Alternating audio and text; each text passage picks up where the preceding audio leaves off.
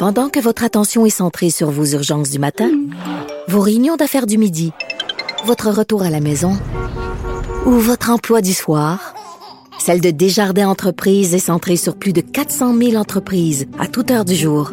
Grâce à notre connaissance des secteurs d'activité et à notre accompagnement spécialisé, nous aidons les entrepreneurs à relever chaque défi pour qu'ils puissent rester centrés sur ce qui compte, le développement de leur entreprise. C'est pas moi qui c'est mon tonton Thomas. Y a sa barbe qui pique un peu, y a des grosses taches sur son bleu, mais tonton l'air de rien a de l'or dans les mains. Et oui, maintenant allons rejoindre euh, Thomas Mulcair dans son studio Suzuki dans le nord de Montréal. Bonjour. Salut, ça va bien Antoine? Ça va très bien, merci, mais ça, ça va moins bien, je pense, pour le gouvernement. Euh, Legault, parce que après tout, on a l'impression, il y a toutes sortes de signes là, qui te donnent l'impression que les gens se disent, ben on, on s'est assez fait remplir, si je peux me permettre l'expression. Oui, je pense qu'on a tourné un coin en termes de la rigueur et l'analyse des journalistes. Moi, je suis pas journaliste. Moi, je, vous, vous êtes journaliste. Moi, moi, je suis commentateur politique. Moi, je suis Ouais. analyste politique. Donc, j'ai beaucoup d'années d'expérience dans le gouvernement. J'étais, par exemple, président de l'Office des professions avant d'être en politique, puis j'ai 25 ans en politique. Mais cette expérience-là m'amène à observer qu'on a tourné un coin cette semaine. Les Mhm. questions commencent à être plus serrées. Les analyses commencent à être plus fondamentales. Où sont les erreurs? Quels sont les problèmes de structure dans un ministère de la Santé basé à Québec qui semble rien comprendre à ce qui se passe à Montréal? C'est quoi ces monstres à cinq têtes inventés par Gaétan Barrette, les fameux Sears divisés arbitrairement sur l'île de Montréal? Pourquoi rien fonctionne? Il y a des papiers qui sont écrits de ce temps-ci. Je réfère à, à la bête noire euh, de- du premier ministre Legault, Aaron Durfel, qui est un excellent journaliste. Dans The Gazette? Qui, oui, qui a révélé l'horreur de la résidence Heron à Dorval et qui s'est fait planter par M. Legault, disant, ben oui, mais peut-être les anglophones ne comprennent pas euh, que ça va... euh, pourquoi ils disent que ça va mal? Parce qu'ils lisent Aaron Chapaki, c'est comme ça qu'il l'a décrit, Aaron Chapaki, dans la Gazette. Hey boy, il fallait pas dire ça. Parce que les journalistes commencent à dire un instant, là, on a un job à faire. Alors, cette semaine, on a eu un rapport accablant sur la situation critique des CHSLD, leur pendant en Ontario. Doug Ford, ah, en train de s'émouvoir, le premier ministre de, l'Ontario, dit Ah, c'est bien épouvantable, je songe même à des poursuites criminelles, mais il y a un tout petit problème avec M. Ford et sa crédibilité. C'est lui qui donne les certifications. C'est lui qui donne un permis de faire fonctionner un- une résidence de soins de longue durée pour les aînés. Et voilà, sa responsabilité, c'est de veiller à ce que des normes strictes soient observées et respectées. Il ne faisait pas d'inspection. Ah oui. il, peut bien s'émouvoir et, et faire de la comédie comme ça, mais lui, il a une responsabilité. Parce que la première chose qu'un gouvernement de droite fait, c'est de couper dans les services du public, surtout si c'est un service qui est moins apparent en surface. hein. Les Ouais. inspections là-dedans, Monsieur Les a coupées. Ici au Québec, on, nous a rabâché les oreilles pendant des semaines. Vous savez, c'est parce qu'on a eu la relâche scolaire, puis c'est différent, puis c'est ci, puis c'est ça. Et oh, Montréal-Laval l'a pris comme une unité urbaine. C'est une des pires villes au monde pour les décès par 100 000 habitants. Alors, on va arrêter. Ben, il y a un débat autour de ça. Je voyais des journalistes qui disaient eux-mêmes qu'il y a comme deux façons de voir les données, puis que euh, dans une façon, oui, Montréal figure mal, puis dans d'autres, euh, c'est ça, j'ai, vu ça passer. Là. Donc, euh, je, par, par un débat en- entre journalistes. Oui, mais il, va- il y a- il y en a toujours qui vont essayer de spinner ça, puis il y en a qui vont le reprendre. Est-ce qu'on peut juste regarder les chiffres? Mais on peut dire que Québec, ça va mal, oui. Mais le Québec représente 22% à peu près de la population du Canada, puis on a plus de 65 des, des décès. Alors, on va juste arrêter euh, de dire que c'est juste parce qu'on a pris la relâche scolaire. Ou qu'on a bien a tenu nos statistiques? Est-ce que ça peut Mais être ça? c'est- C'est un argument de fonctionnaire, ça aussi. OK. Euh, un décès, c'est un décès. Hein? Et, euh, et il y a- Oui, mais quelqu'un qui décède, euh, qui, qui meurt de, je sais pas moi, de, des suites du cancer, puis euh, Oui. on, on le note comme COVID, est-ce que ça, ça peut arriver? Ça peut arriver des erreurs comme celle-là? C'est certainement ce genre d'argument qu'ils vont con- con- continuer de nous dire. Mais est-ce qu'on peut juste se dire qu'au Québec, on est bien au-dessus de 4000 décès? Et on, est, on, va, on va sans doute atteindre les 3000 décès par la COVID-19 dans les fameuses CHSLD, ces centres d'hébergement et de, de, soins de longue durée. Alors, il y a quelque chose de fondamental. Il y a eu erreur après erreur. Je pense que le fédéral a bien fait de mettre de l'argent dans les poches des gens pour qu'ils puissent mettre de la bouffe sur la table pendant qu'ils perdaient tous leur job. Ça, c'était une chose. Hum. Mais une fois que M. Trudeau a fait une bonne chose, il a dit aussi, si vous quittez votre job, vous vous gardez. Quelqu'un qui travaillait comme préposé aux bénéficiaires, euh, Antoine, à 503 piastres par semaine, qui se fait dire par M. Trudeau, ah, je vais vous donner 500 pour rester à la maison. Qu'est-ce qu'il va faire? Je pensais qu'il va rentrer sur la ligne de front et risquer le COVID-19 pour lui-même et l'amener à sa famille ou il va prendre les 500 pièces. La réponse, c'était, c'est là où il y a des milliers qui ont quitté. Ah là, tout d'un coup, cette semaine, avec un autre rapport, parce que le rapport de l'armée était mardi dans le cas de l'Ontario, c'était mercredi dans le cas du Québec. Là, M. Legault, qu'est-ce qu'il annonce? Ah, 10 000 jobs à 50 000 par année. Oh oui, hey, ça sonne bien là quand on entend ça. Mais qu'est-ce Ça sent la panique d'une part. Bien, ça sent une excellente ruse de communication politique que j'ai déjà vue 25 euh, fois dans ma carrière.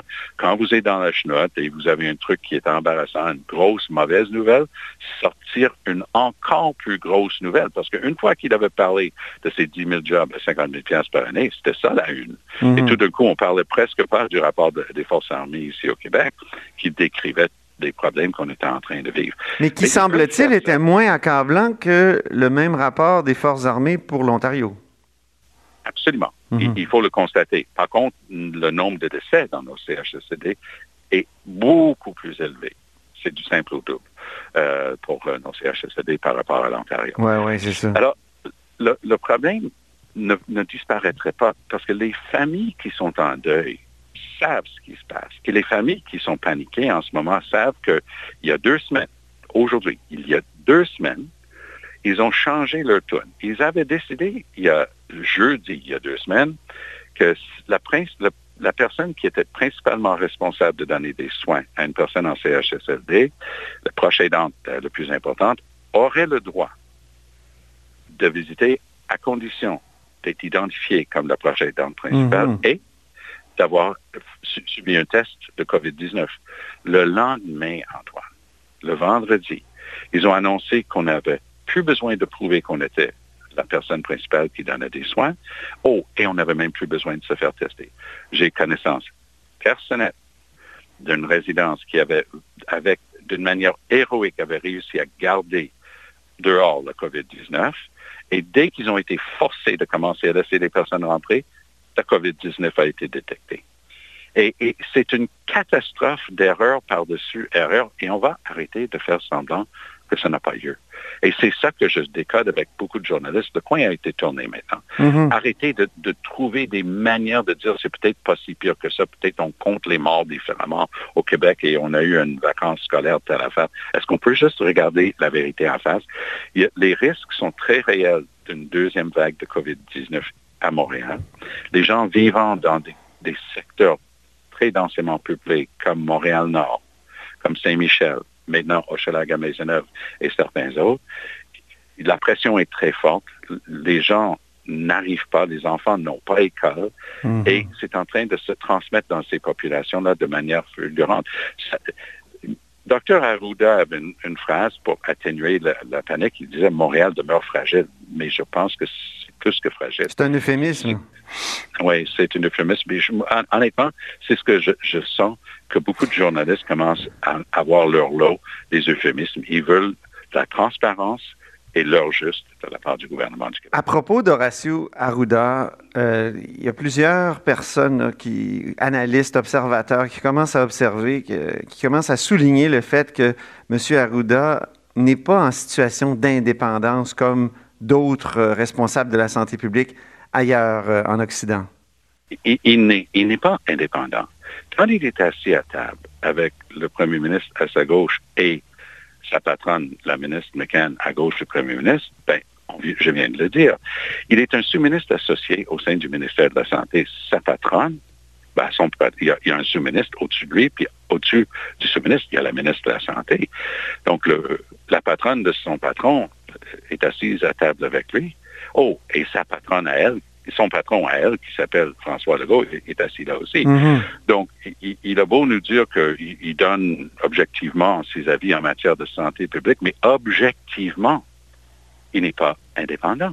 Ils ne peuvent pas dire que du moment qu'un gars est assis là avec sa patronne et le patron de sa patronne, qu'il a toute la marge de manœuvre nécessaire. Beaucoup des réponses, et ça a été reproché par le Parti québécois assez tôt, et je pense qu'ils ont visé juste. Ils ont dit, faites attention, vous êtes en train de faire un joyeux mélange entre la politique et l'administratif pour la, Oui, Pascal Bérubé, d'ailleurs, propose que Horacio Arruda fasse ses points de presse séparément du premier ministre. Est-ce que ce serait une bonne idée? Moi, je pense qu'il aurait dû.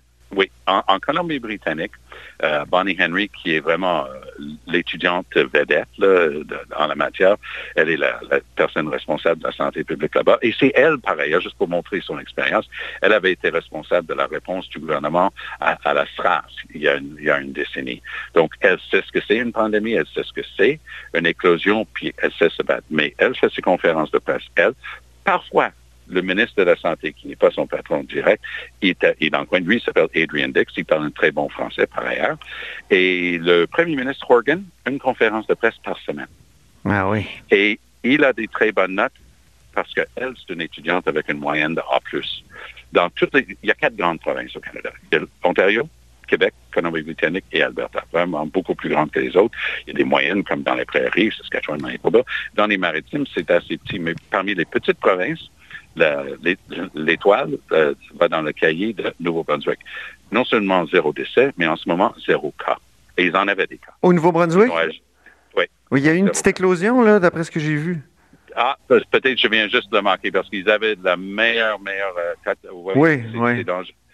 Ils ont été assez radicaux, là. Ils empêchaient même les gens de, de venir pour des funérailles. Mm. Ben, en fait, le, Québec s'est fait blaster parce que je fais beaucoup de médias en anglais aussi. Donc, euh, systématiquement, je, faisais des trucs à la télé en anglais, puis on disait, oui, euh, c'est quoi cette histoire-là? Le Québec ferme sa frontière avec l'Ontario, blablabla. Ben, j'ai expliqué. J'ai dit, Ottawa a une éclosion, puis euh, on veut pas que dans les petits villages de l'Outaouais, par exemple, les gens viennent à leur chalet puis ils répandent la COVID-19. Puis j'ai dit, ben, vous savez, c'est pas le Québec qui a commencé parce que le Québec a agi 4-5 jours après que le Nouveau-Brunswick ait fermé sa frontière avec le Québec. Ben et euh, là, tout d'un coup, ouais, parce qu'ils aiment bien ça. sauter sur le dos du Québec. Ben oui. Mais, euh, mais là, quand je leur ai dit, non, non, c'est Nouveau-Brunswick qui a, commencé le bal, vous savez quoi, ils avaient bien raison parce que c'est une des choses, euh, sous réserve de ce que vous venez de me mentionner, c'est une des choses qui a permis au Nouveau-Brunswick d'avoir un si bon bilan. Pour terminer notre dialogue des barbus, j'ai une question un peu épicée pour toi parce qu'il y a plusieurs auditeurs qui font remarquer que tu as été, je crois, consultant pour euh, des compagnies d'homéopathie. Euh, rappelle-moi, je me souviens pas exactement des faits, mais les gens posent des questions sur l'homéopathie. disent, Molker, il faudrait qu'il nous parle de l'homéopathie en ces temps de COVID. Est-ce qu'on pourrait s'en remettre euh, aux petites gélules pour pour guérir l'homéopathie, pour guérir la COVID-19 et le disent évidemment ironiquement. En fait, euh, je l'ai mentionné tantôt quand je parlais de, des décennies que j'ai passées dans des gouvernements. Et j'ai été pendant six ans président de l'Office des professions du Québec.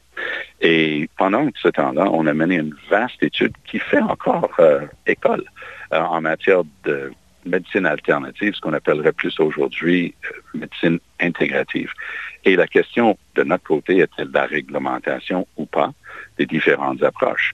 Euh, dans certaines juridictions en Amérique du Nord, la plupart, par exemple, la naturopathie est réglementée. Il y a beaucoup de naturopathes qui utilisent cette technique-là. Et en Ontario, il y a même un ordre professionnel des homéopathes. Donc, c'est pas quelque chose euh, qui est inexistant en termes de réglementation, mais on réglemente pas pour reconnaître. On réglemente pour protéger le public. Et donc, moi, je, je persiste et je sais qu'il faut réglementer ces pratiques-là. Il y a une décision de la Cour suprême au mois de novembre qui a démontré l'urgent besoin au Québec de se moderniser, de se mettre à la page en termes de réglementation. Mais je dirais que pour toute approche, surtout en ces temps-ci, les gens devraient juste écouter les professionnels de la santé de qui ils tiennent conseil, et je n'en suis pas. Mais je suis quelqu'un avec beaucoup d'expérience en réglementation et en, approche gouvernementale et en politique publique, et c'était dans ce contexte-là mhm. que j'avais participé à une conférence. Est-ce que tu te soignes toi-même avec l'homéopathie? Depuis des années. C'est inclus dans ce que je fais, mais je prends aussi mes, mes piqûres pour la grippe, par exemple. Donc, je ne suis pas quelqu'un qui prêche qu'il y en a l'un au dépend de l'autre, mais j'ai je ne connaissais absolument rien là-dedans avant de faire cette étude à l'Office des professions. Et je ne dis pas que d'autres personnes vont avoir la même expérience que moi. Mais Ouais. je suis loin de près. C'est peut-être de l'effet placebo. Oh, ça, c'est un débat pour les scientifiques et je suis pas scientifique non OK. plus. Mais je- Hey, en- je- ce que je sais, c'est ce qui marche pour moi et, ce qui- et je peux parler pour moi. Je Parfait. laisserai les autres faire leur propre euh, expérience, mais je reviens à la base. Écoutez votre professionnel de la santé. En terminant, j'ai parlé de toi lors d'une conversation euh, dans, dans le cadre de notre tournoi des premiers ministres. Euh, C'est dans une conversation avec Dave Noël, euh, l'historien, et on parlait de qui? Oui. D'Honoré Mercier. Puis je me suis souvenu oui. tout d'un coup que tu étais un descendant d'Honoré Mercier, donc un grand premier ministre du. Québec du 19e siècle, qui malheureusement ne participe pas à notre tournoi parce qu'on s'est borné au 20e et au 21e, mais parle-nous un peu d'Honoré Mercier. D'abord, euh, tu descends d'Honoré Mercier comment? Puis deuxièmement, est-ce que ça t'a donné le goût de, de- de l'engagement public? Ça m'a toujours donné le goût de l'engagement public et je viens d'une large famille. Je, viens d'une famille de 10 enfants. Et les aînés dont je faisais partie, on avait le droit, mes parents étaient des gens très ouverts, ils ont participé à toutes les conversations sur tous les sujets. Mais pour mon père et surtout du côté de ma mère, la politique a toujours été d'une très grande importance. Donc du côté de ma maman, qui elle s'appelle Urtubise, mais ma grand-mère, donc la maman de ma maman, euh, s'appelait, euh, elle, Mercier. OK. Et, euh, et- et donc, sa mère était encore vivante. Euh, c'est- extraordinaire. Elle s'appelait euh, Marie-Louise Taché.